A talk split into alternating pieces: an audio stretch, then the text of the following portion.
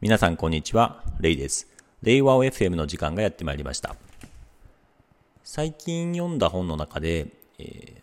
ー、なかなか骨太い本なんですけれども、人事の成り立ちという本があります。これはですね、人事に関する、まあ、名著17冊に関する、えー、内容の、まあ、サマリーというかですね、えー、テーマっていうのを、えー、解説した上でですね、その著者著者に対して、えー、そのそれぞれの著者に対して、まあ、提言というか意見というか、えー、を投げかけて、それに対する返信という形をですね、またそのな、あの、本にしてしまったっていう、その往復書簡 っていうもの自体を、あの、まあ、本にしたっていう、まあ、なかなか面白い内容なんですけども、ただまあ一貫したですね、日本型人事システムっていうもののあり方、それの良い点や、課題点っていうのを、まあ、明確に浮き彫りにしているという意味ではですね、なかなか秀逸だなっていうふうに思っております。で、その中で、なるほどっていうふうに私自身もちょっと感じたところだけかいつまんで話ができればなと思っているんですけれども、まあ、日本のその解雇規制の、えー、強さについてですね、その日本の場合その解雇規制が強くて、まあ、なかなか解雇ができない。特に生理解雇がしにくいというふうに言われてはいるんですけども、ま法律上は実はその解雇はそのできるんですね。ただ、その判例上はなかなかに厳しいと、えー、なかなか解雇できないという企業が解雇できないっていうのがありますと。まあ、それによって、その労働の流動性っていうのがないとか、いろいろ、えー、正社員非正規雇用から正規雇用っていうところへの、まあ、あの入り口がかなりですね、厳しくなっていて、実質的な正規、非正規における、ま、格差っていうのが生まれているっていうのがあると思うんですけども、ま、だから、その解雇規制を緩めて解雇できるようにしようと。で解雇した上で、まあ、例えば、あの、欧米のように9ヶ月とか、例えば12ヶ月とかですね、その、解雇に伴うですね、ちゃんと法的な、え、負担っていうのを企業が負うことで解雇しやすくなるとか、まあ、そういうあの議論もあるんですけれども、まあ、そもそもなんでその解雇に関して法律では認められているのに、まあ、判例で、まあ、固くその制限されているかっていうのを書かれたていたのがありました。でそれはですね、理由としては、その無限定雇用っていうのが強く、えー、あの日本の中では、その、えー、まあ、特徴として、えー、無限定雇用ですね。その職務とかを限定せずに、えー、入社して、その後ですね、えー、いろんな事業の状況によってもですね、職務内容をですね、こう変えたりとか、人事の権限が強くて、移動とか配置転換とか、そういうものを通じて、あの、雇用の流動、社内における雇用の流動性を確保して、事業環境の変化に合わせた配置を行ってきたっていうのがあります。またですね、新卒一括採用っていうような採用システムとも相まってですね、社内における、いろんな細かな職務っていうのですね、こう玉突きのようにですね、寄せていって、社内のあるある意味こう初学、初学者というか、職歴が浅い人でもできるような、えー、そういう軽微な仕事っていうのを集めて新卒に、えー、やらせて、で、そこでまあ、あの、段階的な成長を経ながら、まあ、えー、段階的な昇給とも噛み合わさってですね、まあ、ある意味全員が一定の、えー、昇昇進昇格を遂げることができるというですね、この無限定雇用と呼ばれる、その職務を限定せず雇用できて、柔軟な配置とか人事異動を行うことができるっていうのと、新卒の一括採用システムっていうのが組み合わさることによって、まあ、あの、日本のこう成長を支えてきたっていうふうに言われているんですよね。で、その、ある意味、で雇用される新卒としても、まあ、あの長期的な雇用保障っていうものと引き換えに、まあ、人事権、強い人事権っていうのを受け入れて、まあ、以前はですね、特に、えー、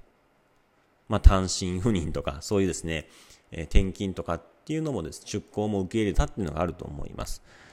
でこういった日本的な人事システムっていうのは、まあ、ある意味高度成長期における柔軟なこう状況変化における配置転換っていうのが成長可能にしていたんですけれども、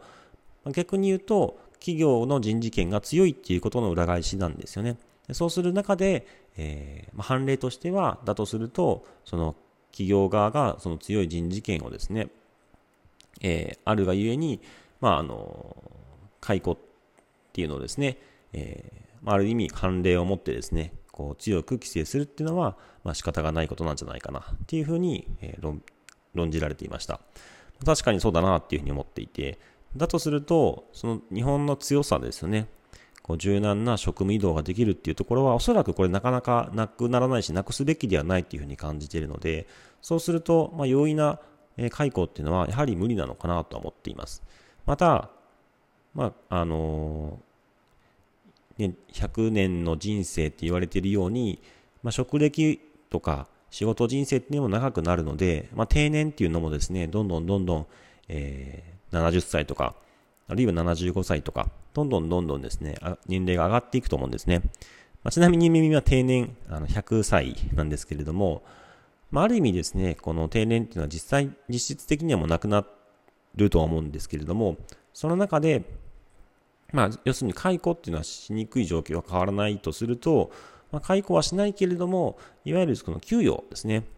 給与というものが、こう、ある意味、状況に応じて、その人のパフォーマンスに応じて、えー、まあ、弾力性を持って変えられるっていうのが重要なんじゃないかなというふうに思っています。もちろん一般的な給与っていうのは下方硬直性があって、なかなかこう、ね、生活水準すぐに下げることはできないので、えー、下げるってなかなか難しい。まあ、だから、えー、基本給と賞与っていうような仕組みももちろんあるんですけれども、大きな視点で見ると、もう少しですね、ダイナミックに給与をこう上げて、上げ下げできるような、まあ、そういうこう給与システムっていうところも一定必要なんじゃないかなというふうに思っています。つまり、解雇はせずに雇用保障はするけれども、まあ、パフォーマンスっていうのは、やはり人材市場であったりとか、社内市場に従って、その人のパフォーマンスに沿って、企業っていうのはある一定ダイナミックに変えられるような仕組みっていうのが、おそらく、えー、あると、まあ、逆に言うと長期の雇用っていうのも全般的に、えー、維持しながら、職務移動っていうのも行うことによってですね、なるべくその本人のパフォーマンスが継続的に、えー、持続的にこう発揮されるようにですね、えー、例えばジョブチェンジですね、えー、ジョブチェンジを社内で行うときもですね、例えば2年間とか、え、長い期間行って、その人の給与をですね、ジョブチェンジして、パフォーマンスが一時的に下がったとしても、え、その移動、職務を変える前の給与を保証するとか、そういうですね、手厚い、まあ、ジョブチェンジもですね、や教育っていうのを設けることで、ま、継続的なパフォーマンスが下がらない、そういう仕掛けを用意した上で、まあ、給与をダイナミックですね、上げたり、まあ、時には下げたりするっていうのが必要なんじゃないかなと思ってます。これ別にその、え、一方的に下げるっていうには、例えば本人の働き方もあると思うんですよね。これさすがにね、こう、90歳になった時にも、もうバリバリフルタイムで働くっていうのはなかなか想像しにくかったりするので、まあ、どんどんどんどんですね、働く時間を変えていって、まあ、当然時間が明らかに大きく、えー、減ってしまうとパフォーマンスも減る場合もあると思うんですね。もちろんその工夫することによって時間が減ったとしても、線形的に比例してパフォーマンスが減らないようにもできるとは思うんですけれども、まあ、とはいえ、その時間が10分の1になるとパフォーマンスも減るので、それに合わせて、例えば、えー、給与ももちろんダイナミックに変えていけるような、まあ、そういうこう給与システムっていうのがあると、より長くですね、継続して、こうシニア人材含めて継続的に企業に関わっていただけるなっていうふうに思っているので、まずやはり大事なのが、その実質的には定年をなくす。で解雇は難しいとは思うので、えー、これ多分な時間すごくかかると思うので、解雇規制が緩くなるには。そういった意味では、給与をダイナミックに変えることができるようにする。その上で、えそれを下支えするものとして、えジョブチェンジをですね、しやすくするような育成であったりとか、え給与のですね、猶予ですね、給与を減らさない猶予期間っていうのを設けながらですね、ダイナミックにですね、こう仕事、社内の、社内の雇用を維持した上で、えー、自分の仕事のですね、ちょっと違う兼務をして他の職種の仕事をやってみようかっていう形で、社内における、えー、人事異動、